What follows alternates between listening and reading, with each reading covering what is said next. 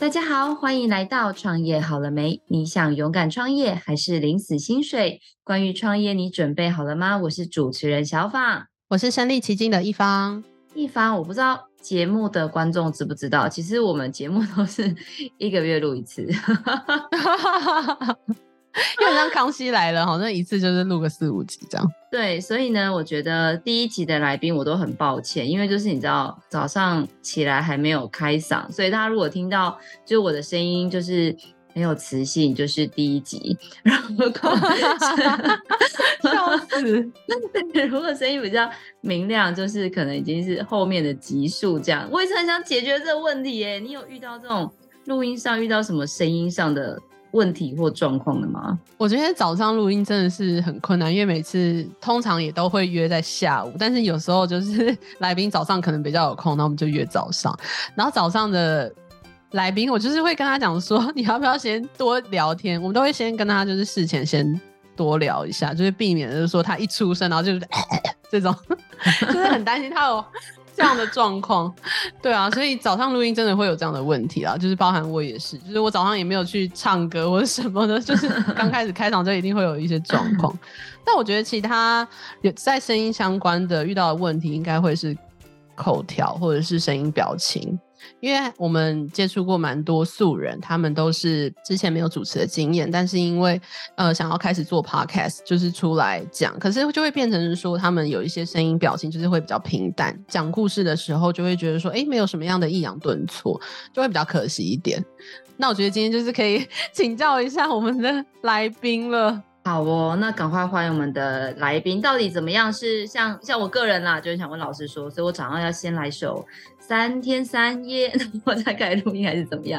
欢迎我们的小大人表达学院的创办人林一柔，欢迎老师。Hello，两位主持人，大家好，我是一柔。你看，一样都是早上录音，天哪，这开声音，就是不一样。老师可不可以冒昧问一下，就是像您的小大人表达学院，因为像我一开始看到小大人，我们就会想到说，哦，是不是小朋友在上夏令营？是针对小朋友的声音的教学吗？还是是在做些什么事呢？可不可以请老师跟我们分享一下呢？嗯，很多人也会觉得说，小大人表达学院是不是给小朋友参加的课程啊？然后训练孩子们的表达力，其实都有。但实际上，小大人表达学院的完整的 slogan 是叫做“小技巧大改变，人人学得会”。好厉害哦，老师。那这个学院，因为刚刚前面我们讲了很多，像一方是专业的 podcast 的制作公司，那他就遇过非常非常多这种用声音来跟大家沟通或传递想要分享的事情。那可不可以跟您请教一下，到底这个学院它着重的是在什么样的一个呃，比如说教学的内容，或者是它的就是学生的这个属性呢？嗯，因为很多的人其实，在学习表达力的路上啊，其实是没有老师的引领。那举例来说，我们在学习语言的时候，听说读写应该是要环环相扣。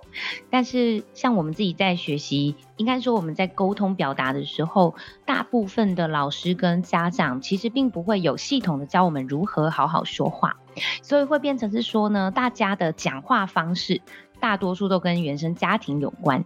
那有些人可能讲话很快，有些人讲话很拖，有些人讲话很大声，然后有些人就会觉得说他好像就是有气无力。这个其实跟大家自己的原生家庭或者是先天的个性，其实会有一个很大的连结。那因为我自己本身是学习古典音乐的背景。我从小呢就是主修钢琴、副修大提琴、加修声乐。那我对于听觉是非常敏感的，所以我就一直在思考说，嗯，其实我们每个人呢也是自己的乐器。如果呢可以好好善用自己的乐器，那每个人一定都可以一开口就有好的声音。所以呢，我就创办了小大人表达学院，最主要就是教大家呢，透过小小的技巧跟小小的一个方法，我们就可以有一个大。大大的改变，比如说像刚刚两位主持人在一开始开场的聊的，其实我觉得是嗯大多数的人的痛点。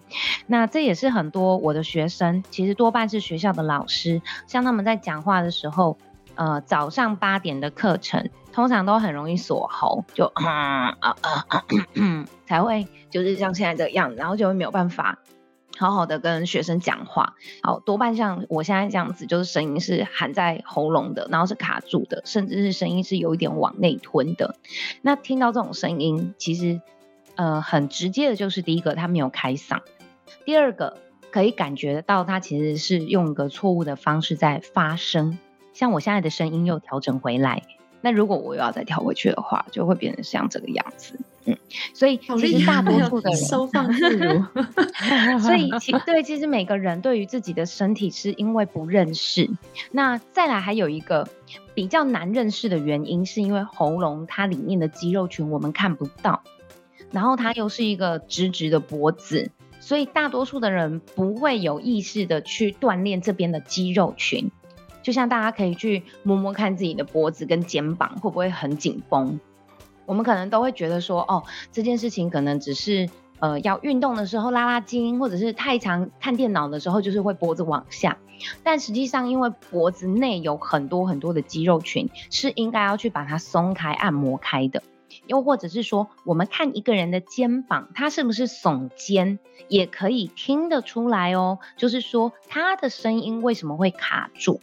所以。大部分我们从声音下手的时候，我们都会说，我们要先从姿态的校正开始。所以有一个好的姿势，就可以让我们的声音的使用度更有支撑力，而且会有延展性。那这就是我刚刚所说的小技巧会有大大的改变。所以大部分的人都觉得说，哦，我的发声，嗯、很是不是不对啊？或者是我讲话声音很难听，我的声音是不是天生的？但其实不是，其实我们是可以靠后天的肌肉的运动，来让我们的声音有一个好的呈现方式。那老师刚刚你有讲到说，我们的沟通表达方式跟就是自己的原生家庭很有关系，我觉得这一点还蛮有感的。就是有一些朋友啊，他就是会有一点台湾国语。那我就想说，哎、欸，他这个台湾国语是因为爸爸妈妈的关系吗？还是因为什么样的原因，就是造成他就是有台湾国语？然后结果就是接触到他的爸爸妈妈，他们真的有台湾国语，所以我觉得真的是真的是非常贴切这件事情。可是老师，如果是这样的状态下来说，例如说他有台湾国语好了，他会能够透过训练去改正吗？还是这因为他已经习惯，例如说他今年三十岁，已经习惯了三十年，会很难去改过来啊？完全可以，因为这个只是一个肌肉的使用的部分不同而已。举例来说，像有一次上课啊，我去台中上课，然后就有一个阿伯，他就走过来，他其实已经是阿公了，然后走过来说：“老师，我的孙子都咬字发音不清晰耶。”然后我就心想：“嗯，对，就跟你一样。”但是，对，就是这样的，咬字发音不清晰。嗯、但其实发音的话啊，呃，大家可以试试看，它有点像是 “wow”。的这个嘴型，大家可以发一次那种，嗯，花音的花音，花就是花音，对，它有那种哇哦哇哦的感觉，对。那如果说你真的要把发音发标准，非常简单，大家可以立刻试试看，就是上排的牙齿咬着下排的嘴唇，就这样也轻轻咬一下，然后我们可以说一次发音，发音，对不对？差很多。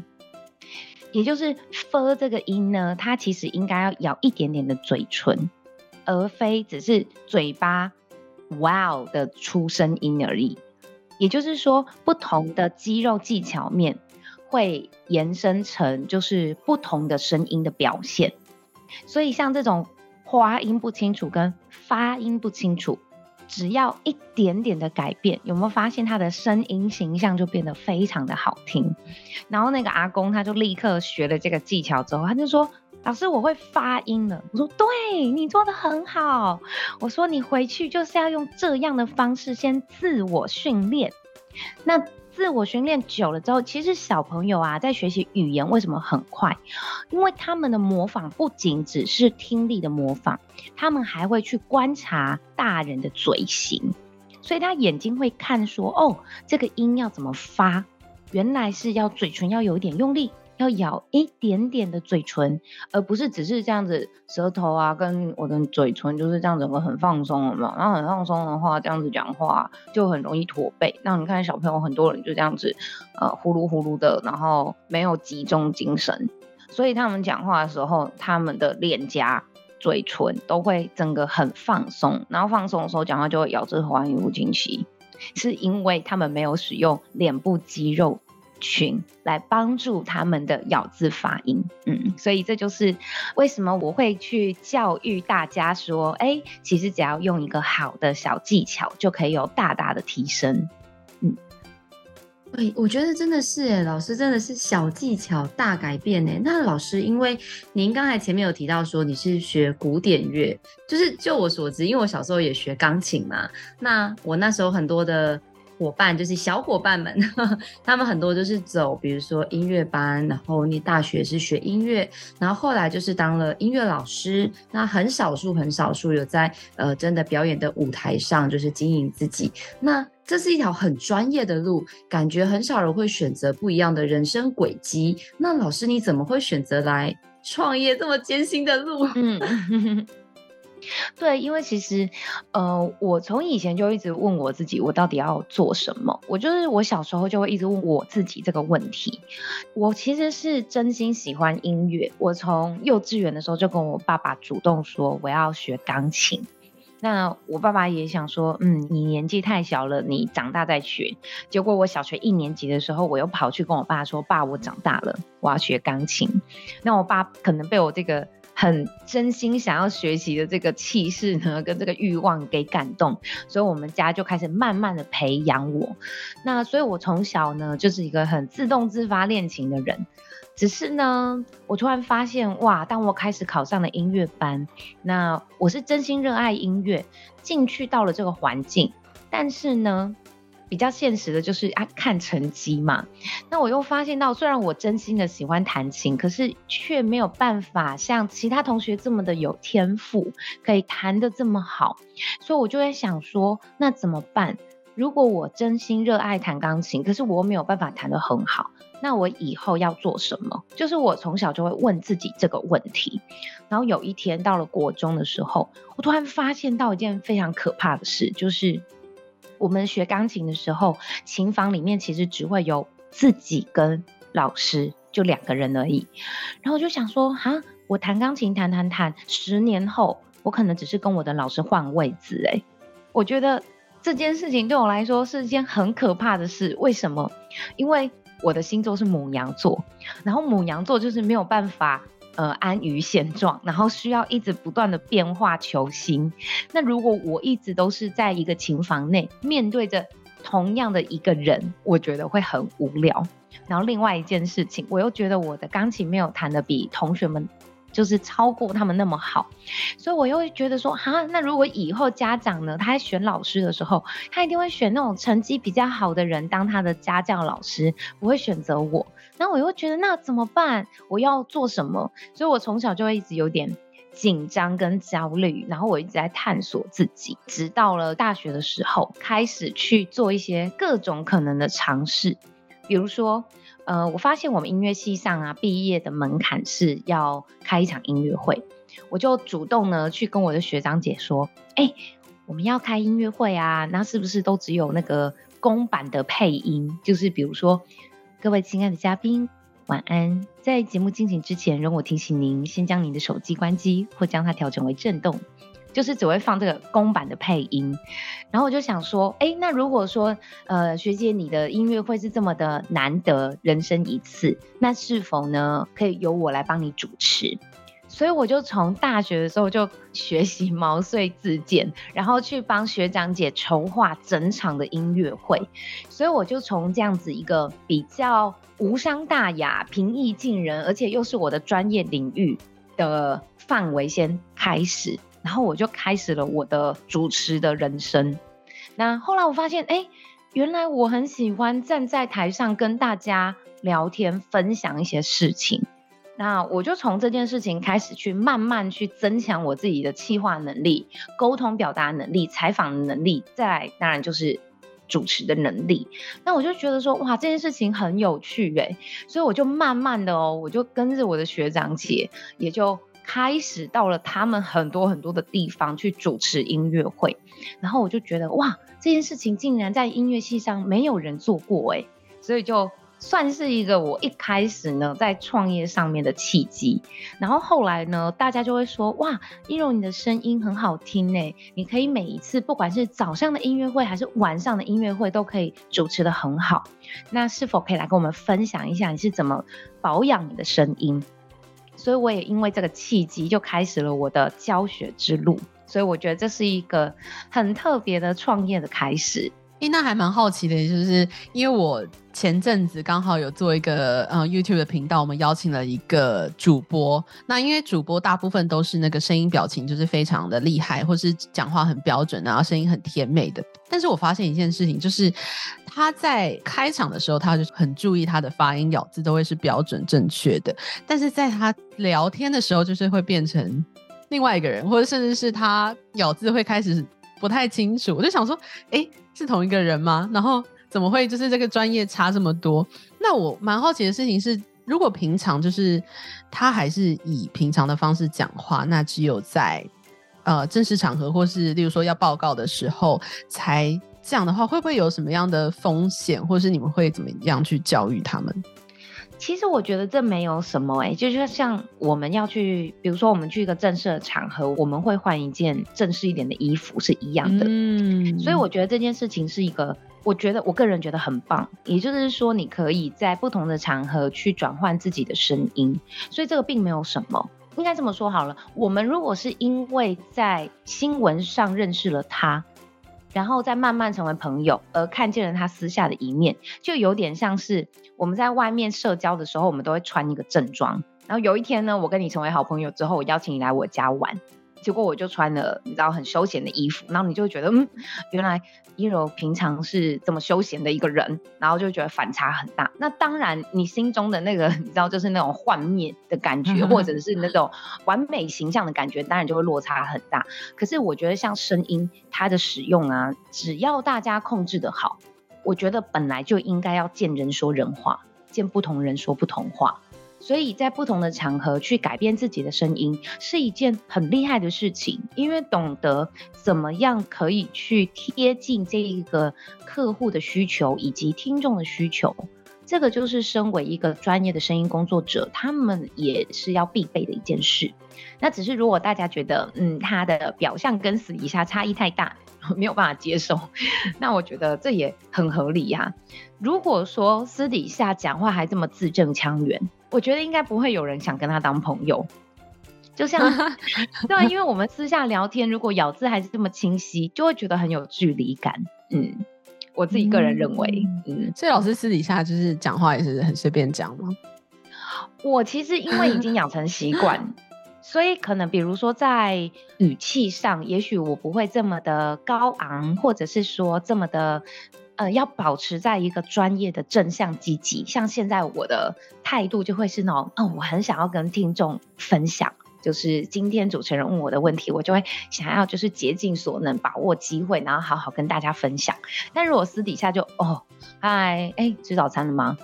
就是我还是会声音就是掉下来，可是呢，我有一个不变，就是我的咬字一样清晰。因为我不想要让自己在私底下的时候，我的肌肉就放松过头。你知道，这有点像是一个健身教练，他为什么可以就是保持这么完美的体态，就是因为他在私下也会自我要求。比如说饮食控制的要求，比如说他一定要站直的要求，所以你会发现一些健身教练私底下你看到他，诶，他还是可以保持着很正的这个体态，他们比较不会像我们一般人，你知道就是驼背的乱七八糟，然后只有要运动的时候才告诉自己，好，我要挺胸，然后腹肌用力，然后屁股夹紧。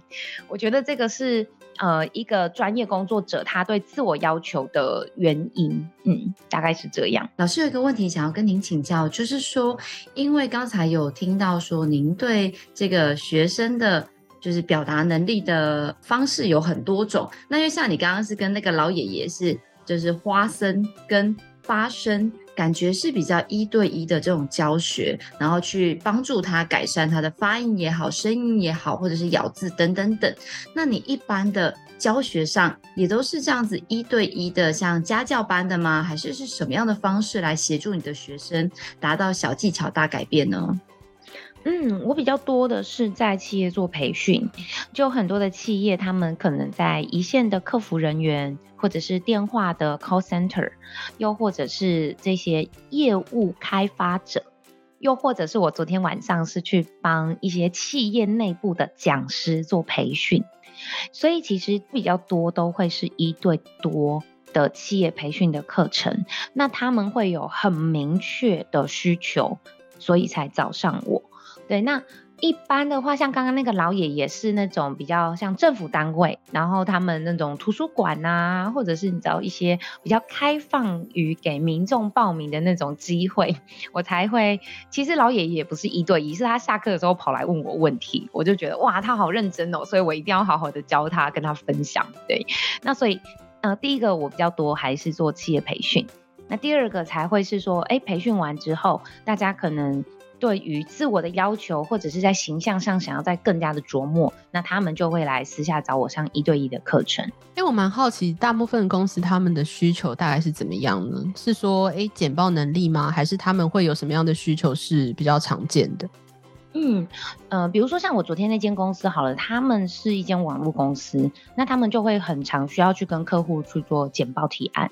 然后跟他们说最新的网络趋势啊、社群经营的方案啊等等的。那因为他们公司其实蛮大间的，所以他们会一直不断需要一直培训新人。所以像他们自己就是内部的讲师要去做这样子的培训。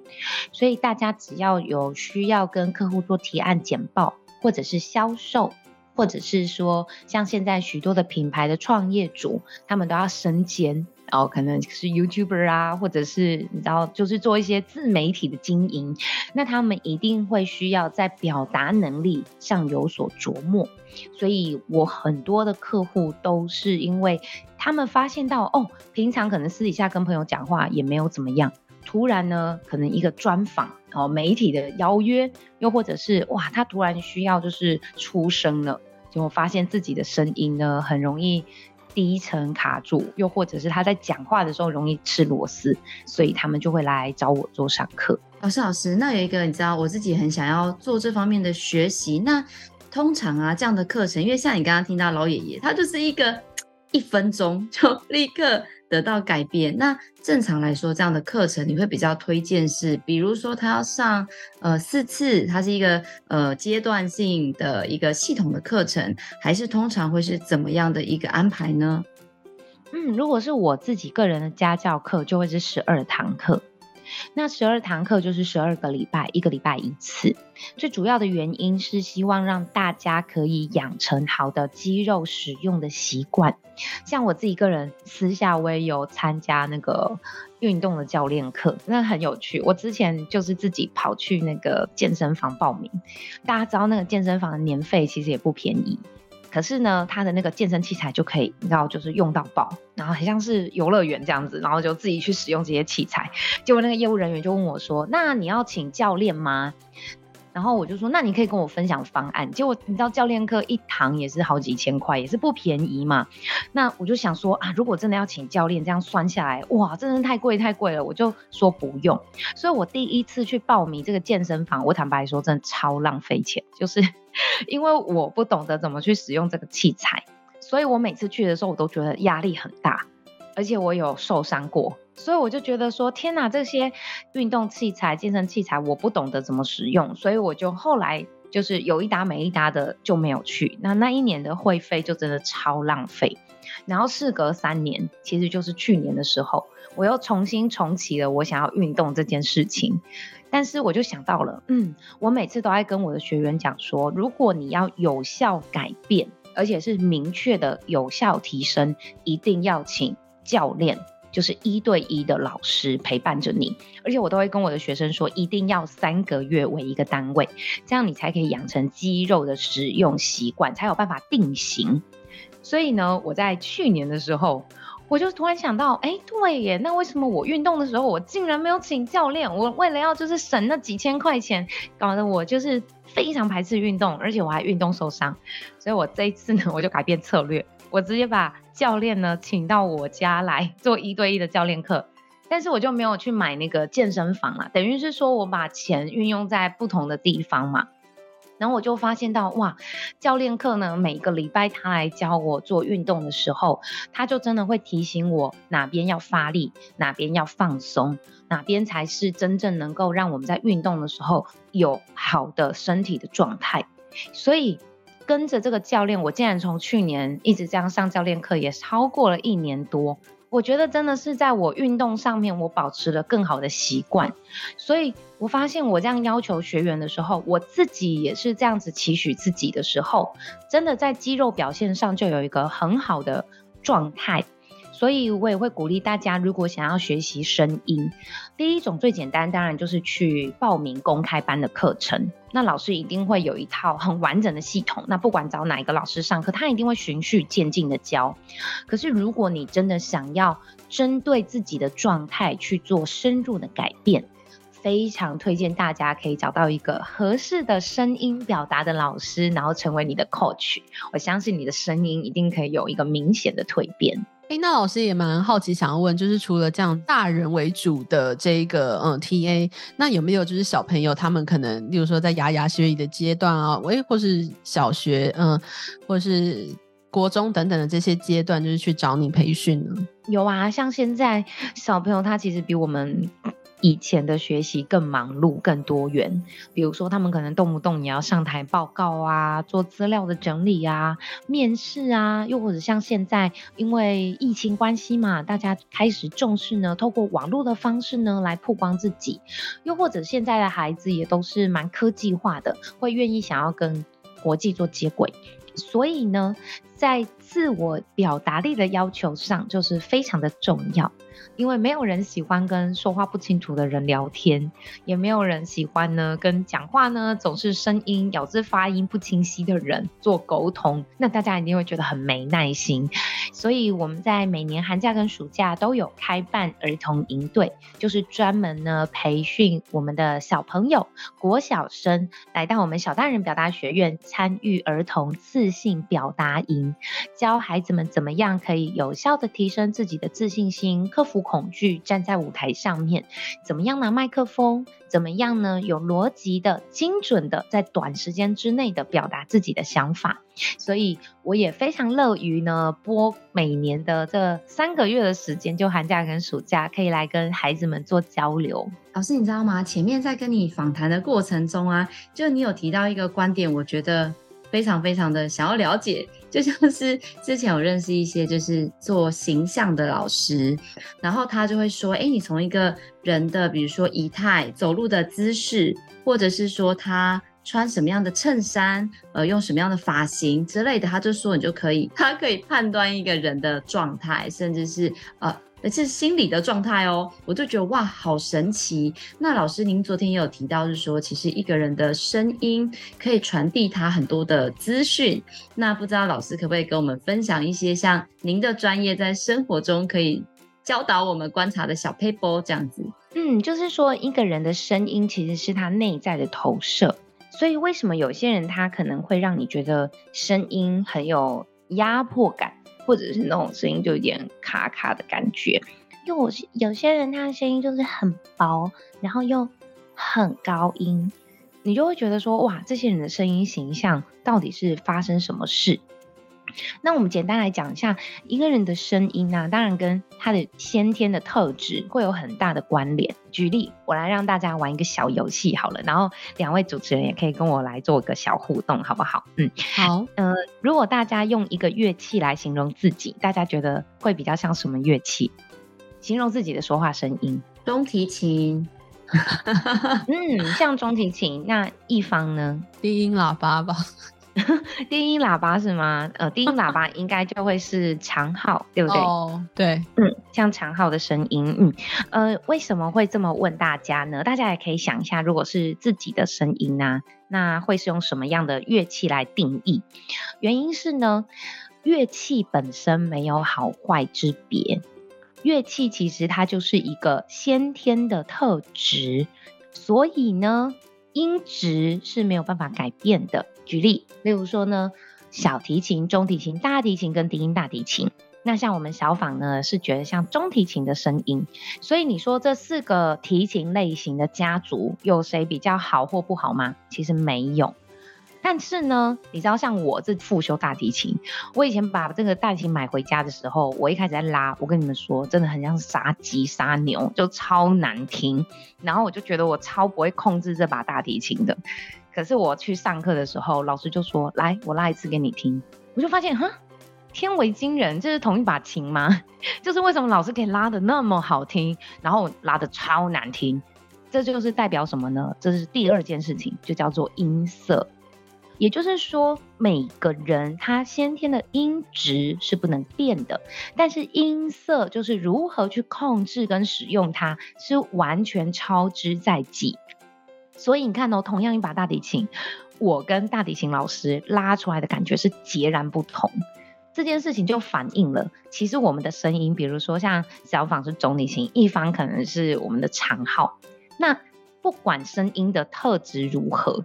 其实我们还是可以靠后天的修饰来让自己的声音变好听。那如果说像小访跟一方啊，最大的差异是什么？不知道听众朋友知不知道？就是如果中提琴来分析这个音色，它的载体其实是木头，所以这没有对错。就是我直接做一个声音的分析，就是木头的声音呢，它会比较温润。然后它的呢，包覆性跟包容力也会比较优于管乐器。那像一方说的是像长号管乐器呢，大家有没有发现，无论是小喇叭、长号、法国号，或者是 tube，或者是大家熟知的唢呐，这一些乐器其实都是跟铜管乐有关。所以呢，如果说是用管乐来做发声共鸣。就会很容易被听见，那声音也会很直接的就出去。所以呢，他们的特质就是很容易讲话的时候会很大声。他们大声呢，不是故意的，是他们先天的载体，他们的发声共鸣就是会比较大声。嗯，所以呢，大家可以先从这个乐器的投射。跟他的性质来去对照一下自己的个性，如何从这个声音去分析这个人的个性，还有他的状态。第一个就是我们会从他的声音的特质，他是比较中气十足的，还是他讲话声音是比较直接的？或者是他声音是扁扁的，会比较像双簧管的声音，又或者是他的声音是种比较绵延不绝的气音很多的，会比较像大提琴、中提琴的声音，所以。其实每个人的声音都会承载着一个他真正想要呈现的个性，只是大家比较不知道哦，原来我这么使用它会等于什么样的感觉，嗯，所以这在我的课程当中也会跟大家做分享，也是很好玩的。老师，你讲到这个我非常有感，因为我小时候就是有比那个朗读比赛，那因为我比朗读比赛的时候，我自己就会想象说，诶，如果我要呈现。的话，我可能要用相对比较高音，因为大家应该会听得出来，就是我本来就是比较低音的嘛。那我会想说，我是不是要用高音去呈现？但是高音呈现出来的效果就会变成说很吵。就会觉得很尖很吵，呃，我后来就是有进到那个培训的部分，然后去比全国比赛。那我在培训的时候，其实老师就是告诉我说，你如果本来就是这样的低音的方式，你就用低音的方式呈现就好，不用勉强自己去变成高音，因为它不是我，那我去模仿，可能效果也会很差。就是恍然大悟，我想说，哦，我我以为就是高音会是比较好的呈现方式，但是其实最适合我的还是我本来的讲话方式，就是 真的超有感的，对对对，没没错，嗯。那我想问一下老师，就是老师有没有在培训的过程当中有遇到一些学员，他可能也是跟我一样有恍然大悟的经验，或是有趣的一些经验，可以跟我们分享吗？嗯，我觉得就是每次大家上完声音课的时候，他们都会很期待说，老师，那你帮我分析一下我的声音怎么样？就是说，那老师，我的声音可不可以变成志玲姐姐这样子，或者像金城武一样，就是很有磁性？但是他们上完这个课之后，就会发现，哦，其实我们真正要改变的不是自己。的喜好跟投射于其他人，我我们真正要去学习的是接受自己原来的样子。嗯，就像是我们说直白一点，你不可能把木头乐器改成就是管乐器，所以像我们木头乐器不管怎么大声都不可能大过于管乐，因为他们先天特质就有这个优势在。那你不可能说好，我就是一个管乐，我讲话就是很大声。你说要气质到哪里也很难。所以这有点像是呃我们在做的那种适性测验，就是说，如果我今天我的先天的个性，比如说我就是喜欢呃跟人际交流，喜欢跟人接触，那你叫我做一个办公室的工作，我一定会发疯。就是类似像这样的一个概念，所以很多人做这种事情测验啊，或者是一些人格特质的分析，又或者比如说最简单的星座血型好了，其实这一些都只是让我们更了解自己。所以学习声音到最后，我们不是要改变任何事，而是要学习接受原来自己也很棒，只是我们没有看见自己的优点，我们没有看见自己原来也有一个很棒的特质，比如说我讲话大声有什么优点？哎，显而易见，所以大家呢也会更愿意听我说话。那我们要学习的是什么？就是要好好说话，讲话要学习的讲重点，不要讲废话，这样才不会成为背景的杂音跟噪音。那如果说我的声音是那种很温柔的声音，是比较慢的，也比较中低音的，那我要学习的是什么呢？就是我要学习的是，哦，原来我有很棒的优点，是我有接受跟包容的能力。以及呢，我在跟人聊天的时候，我适合做一对一的深度沟通。所以，当如果我有这样子的声音的认知的时候，我们就不会乱许愿，或者是乱对自己呢有一个形象上的一个偏差。所以，应该是要学完之后呢，更接受自己、喜欢自己跟善用自己的声音的特质。这个也是我每次在上课的时候会去跟大家做的期许。老师，那除了就是跟学生之间的这个点点滴滴之外，好像之前听您说，刚刚讲的创业大不易呀，在创业路上有没有什么样精彩的故事或者是难忘的回忆可以跟大家分享一下？嗯，我觉得这件事情我真的还蛮想要跟大家 分享的，就是很多人会觉得说，看到现在的我呢，算是小有成就，或者是呢，哇，很羡慕我能够做自己热爱的事情，但是坦白说，我自己也是有经历过那些迷惘，还有自我的挣扎跟怀疑。那像刚刚一开始，就是小访有问我说，我为什么会创业？我只是一直在想着，我有没有办法去做一些不一样的尝试。那像我以前也会想说，啊，如果我今天是一个钢琴老师，坦白说，我们当钢琴老师也是一种个人品牌的经营，也是一种创业的路。只是从来没有人，没有音乐圈的老师或教授们在教我们或告诉我们这个意识。例如说，我要去教学，我要怎么去找我的学生？我要怎么客户经营？我要怎么跟家长家长沟通？我要怎么跟他说我的学费值多少钱？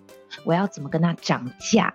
哦，或者是呢，帮他的孩子做呃钢琴上面的培训之路。就是这一些应该也是要学习表达力或者是组织能力，那这也是一种个人品牌和创业的过程。可是没有人去教我们这些东西。那当时我就在想说，哦，那如果我都要做这样子的创业，那为什么我不先选择一个我喜欢的领域的方向来做创业？那我发现我喜欢什么，就是我很喜欢做教学。那教学我更喜欢一对多的教。也就是，如果我今天讲同样一件事情，我可以跟更多的人分享，那我有发现到我的能量会越强。第二个是我没有办法一直跟相同的人做教学，比如说像教钢琴的话，我可能就要一直面对同样一个学生，但我可能就觉得说，哦，这有点无聊，嗯，所以我喜欢做的就是不断不断的跟新的人呢去做教学，这个是我的人格特质。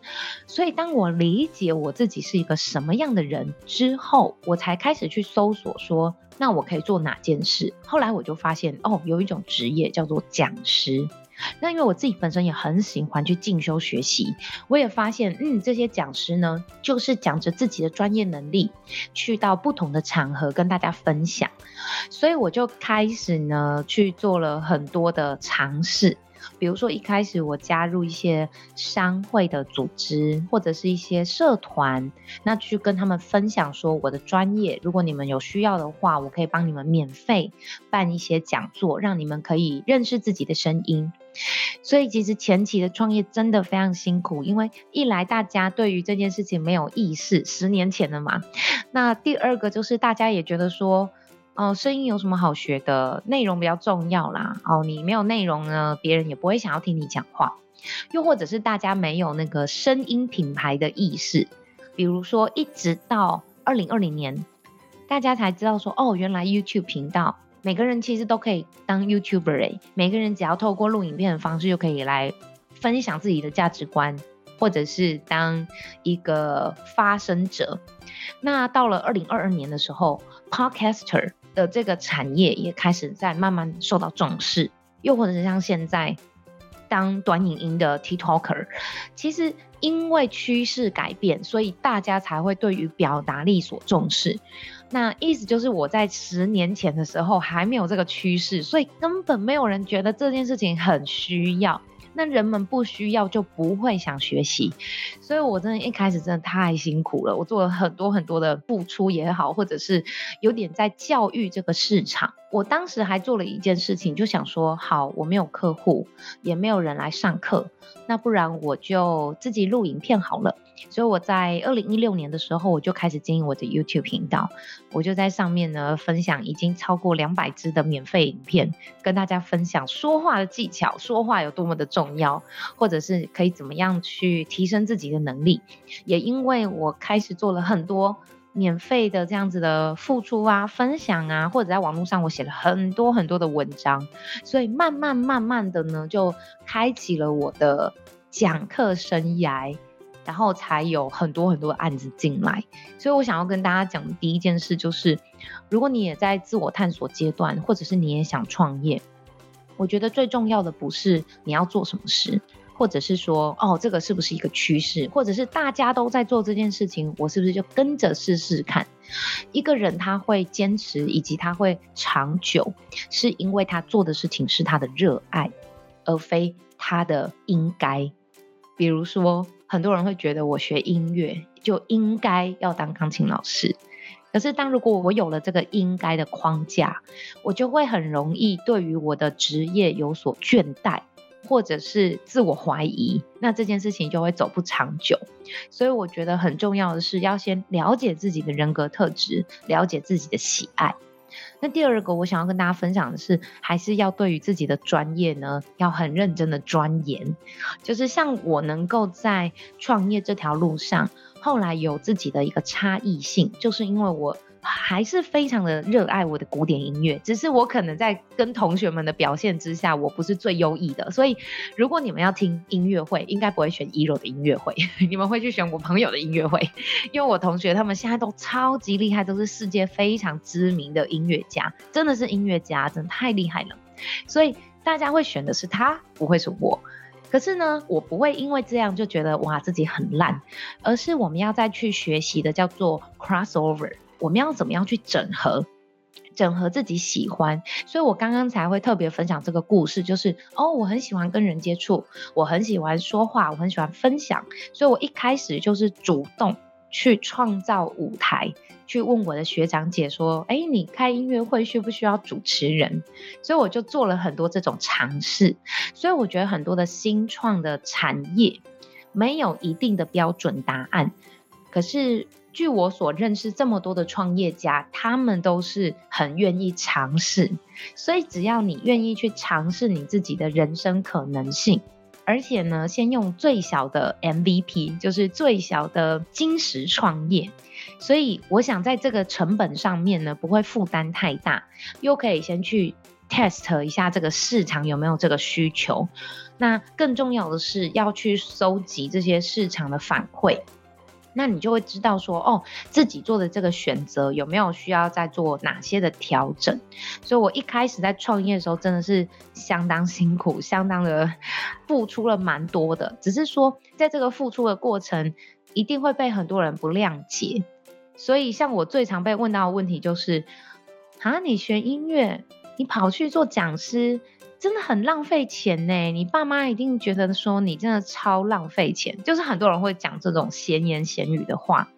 那所以，我其实真的很感谢我的爸妈，因为我爸妈知道我从小就很清楚知道我要什么，所以当我做的任何决定的时候，他们其实不会有第二句话，他们会说好，你加油。可是反而我觉得，呃，很多的亲朋好友或者是不认识我的人都会觉得我做这个选择有点太大胆，或者是风险很大。但是经过十年之后，他们就会觉得哦，原来依柔在做的事情是什么，他们才会真的去接受我的选择。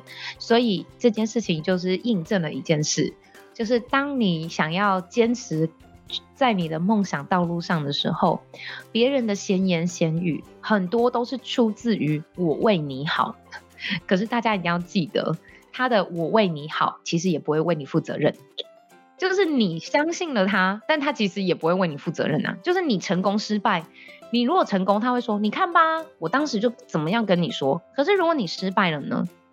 就是他会觉得说：“你看，你就是没有在听，我就已经跟你说过了，我为你好，你就是不听。”所以我想要跟大家讲，人生在遇到的所有的人事物，给你的称赞跟给你的批评，其实都是一样的。怎么说？比如说别人觉得你很棒。如果他没有告诉你为何你很棒，你其实就哦谢谢，这样就可以了。他没有告诉你真的为什么他喜欢你或欣赏你的原因，这件事情就如同他说你很烂，你会失败，你做这件事情风险很大，但他没有告诉你为什么啊，他没有去真正的跟你做市场分析，或者是去了解你的起心动念，所以他给你的批评也只是从他的价值观做的一个投射，那不足以。会去动摇你的信念，所以我想要鼓励大家，就是不要太相信别人的闲言闲语。那你要怎么去分辨？其实就是你要去多跟他聊，就说哦，你觉得这件事情有风险，那为什么？你可以主动的去问。当如果你不愿意主动问，你只是害怕的时候，那你就会很容易陷到他的情绪里面。所以也是鼓励大家做任何事情一定要有独立的思考能力。人生其实最怕的就是当十年之后，或你知道五年之后就好，不要拉太久。你会对于你当初的选择所后悔。如果你不做这样的选择，你会很后悔。那我觉得你一定要赶快去做这个选择。但如果你觉得好像也没有关系，那。你就放下吧，不要一直碎碎念，不要一直就是好像呃见到朋友就说哦，我当年有一个想法，要不是因为哈我如果做了，现在哈一定龙头就是我之类的，所以我觉得大家都要去坚信自己的信念，并且相信自己的选择，那后有一点时间来做酝酿。所以我那时候就跟我妈妈说，妈妈你给我两年的时间，如果我真的在分享声音表达跟做讲师的路上。大家都没有很看好，或者是大家觉得我所教的东西很不值得，呃，他们做推广，或者是根本就没有帮助。那好，我其实还有一个退路啊，就我回去当钢琴老师。所以我就跟自己讲说，那我在这两年当中，我一定要非常认真去做无私的。分享的，甚至是去做各种的教育市场的，所以我愿意。那因此，我觉得我现在已经达到我人生的各方面的一些里程碑，我也觉得还蛮不可思议的。所以我觉得此生已经无悔了，就是我很开心，我每天过着的每一天。对，我每一天发生的任何事情，我觉得都是来自我真心的选择。所以，像我今天很早我就起床，因为我觉得我要来录音，我觉得很开心。这个都是我觉得我能够去掌握自己的人生的选择。所以我每一天都觉得我可以活在当下。所以，如果大家没有活在当下，一直在过去的后悔，或者是未来的担忧，那在声音上也会很容易听得出来哦。比如说这个人，他可能就会，呃，你知道他的声音就会一直往内吞，就是因为他一直很后悔。比如说，哦，我昨天真是，哦，为什么我做了这个选择？然后他可能就会很习惯跟你碎碎念，跟你抱怨。那有些人你知道他的声音呢，就是那种往前冲，然后你就不知道他要冲去哪里，你就觉得那种声音很毛毛躁躁。这种人其实就是呢，过度担心未来的人，所以你就可以完全从声音听得出来，他是不是活在当下。所以也鼓励大家一定要活在当下。那最后也想要问一下老师，就是如果假设今天就是有听众朋友们想要也是入行，呃，去从事这个相关声音的这个讲师也好，或是培训者啊等等的也好，有什么样的建议可以给他们吗？嗯，我觉得如果大家对于声音这个领域啊很有兴趣的话，一定要先知道自己的声音的特质是什么，然后并且呢，因为我们在教学声音嘛，一定会遇到形形色色的人，那大家可以把它想象成就是你是一个指挥家，你今天要去到一个管弦乐团，你不知道哪一个乐器会发生什么事，所以我一直非常佩服指挥，因为他是一个最了解所有乐器特质的人。像我们学音乐，如果你没有特别去修管弦乐团课，或者是你担任指挥这个角色，其实你对于其他的乐器是非常的无知的。就像我是学钢琴、大提琴，其实我对管乐超不熟，而且我也不会特别去问说，哦，你们管乐是怎么吹的啊？这个音色怎么样？因为觉得不关我的事。所以，如果你要成为一个声音工作者，第一，你一定要学习大量倾听不同的声音，而且不能有任何偏见。就像你要把它想象你自己就是一个指挥家，你不能有任何偏见，哪怕只是一个木鱼或者是定音鼓，你都要有热爱，而且要平等的去关心它。嗯，因为你可能觉得它是一个很不起眼的乐器，可是它其实很重要。对，所以这是第一个，就是要大量倾听不同的乐器，而且要不能有偏见之心。第二件事情就是呢，一定要去训练自己的对声音的敏感度。也就是说，如果当我要成为一个声音的工作者，形形色色的人都会来到你的面前，然后问你说：“老师，我的声音出了什么样的状况？那怎么办？”所以一定要秉持着一件事情，就是不能有任何的偏见以外，要去找到真正他的问题出在哪里。所以大家也可以先从身边的朋友开始做练习，比如说这个人如果讲话速度太快，你会给他什么建议？而每个人的讲话速度快的原因都不一样。所以这才是我说的，要去大量训练自己的听觉敏感度，很重要的一个关键。所以如果真的要正式踏上教学声音的这条路，我觉得可能要跟我前期一样，诶，至少要磨个一两年，而且不要是真的以赚钱为目的。那你一定会很痛苦。如果你真的只是讲一个，比如说发声技巧的基本功，那可以。但如果你要当个非常深入的声音教学工作者，你一定要学习着大量倾听不同的声音，对于这些的声音，明确精准的找出它的问题，并且给予它优化的方法。这样子的话，才有办法在这条路上走得长久。老师，我记得啊，这个节目的最后的最后啊，有一个我记得那个时候访谈的时候有跟你聊过，就是你对于这个你的学院有一个很棒的梦想，可不可以简短在最后跟我们分享一下呢？嗯，我希望可以借由我的声音表情的教学跟口语表达的引领，让全世界的华人都可以有一个很好的学习的方向。所以我自己呢，每次在做任何事情的时候，我都会问问自己两句话：一个就是我在做的这件事情能不能真的有很大的影响力。第二个，既然我要有很大的影响力，我就要影响整个世界的华人圈。所以，像我自己在教学，已经超过了十二个不同国家的学生。所以，这也是我一直在前进的方向。希望让所有的华人都可以因为我们的口语表达和声音表达的教学，提升自己的自信，以及更了解自己，发挥更好的这个价值。一帆，我觉得我们好像可以。去上课，解决解决作为一个 podcaster 这样吗？对，没错。我觉得老师听他们讲的很多，就是不管我觉得，呃，你只要使用到声音的工作，像是举凡是像我想到的老师啊。或者是像客服人员啊，或像很多的表演艺术工作者，或者是自媒体，包括老讲的呃 TikToker，或者是 YouTuber，或者是像我们这种 Podcaster，好像都非常需要在声音上可以更加的精进自己，可以让自己在不管在形象上，或者是在声音上，都可以有个更好的呈现。今天非常感谢一柔，我们的 Zoe 老师给了我们非常多精辟的这个见解跟分享哦，包含他一开始这个创业的一个路程，还有他的起心动念，从他一个学古典乐、学声乐的专业的一个表演者，一直到他创立了这样子的一个表演的一个。教学的学院，甚至我之前跟老师讲，老师有一个非常远大的梦想，他在节目里面没有讲出来，但非常的感动我。老师说他希望能够透过声音的一个教学跟声音的影响力，可以影响全世界的一个华人。我真的觉得这个是老师非常非常棒的一个理念，也是让我非常的认同的哦。那甚至老师现在也在培建更多的团队，所以大家如果说有兴趣要加入我们老师的团队的话，我相信老师也是非常乐意、非常的欢迎的。当然，如果你有更多这个声音上的一个问题，或者想要成为我们老师的学生，我们也会把这个学院相关的这个联络资讯放在下方的资讯栏。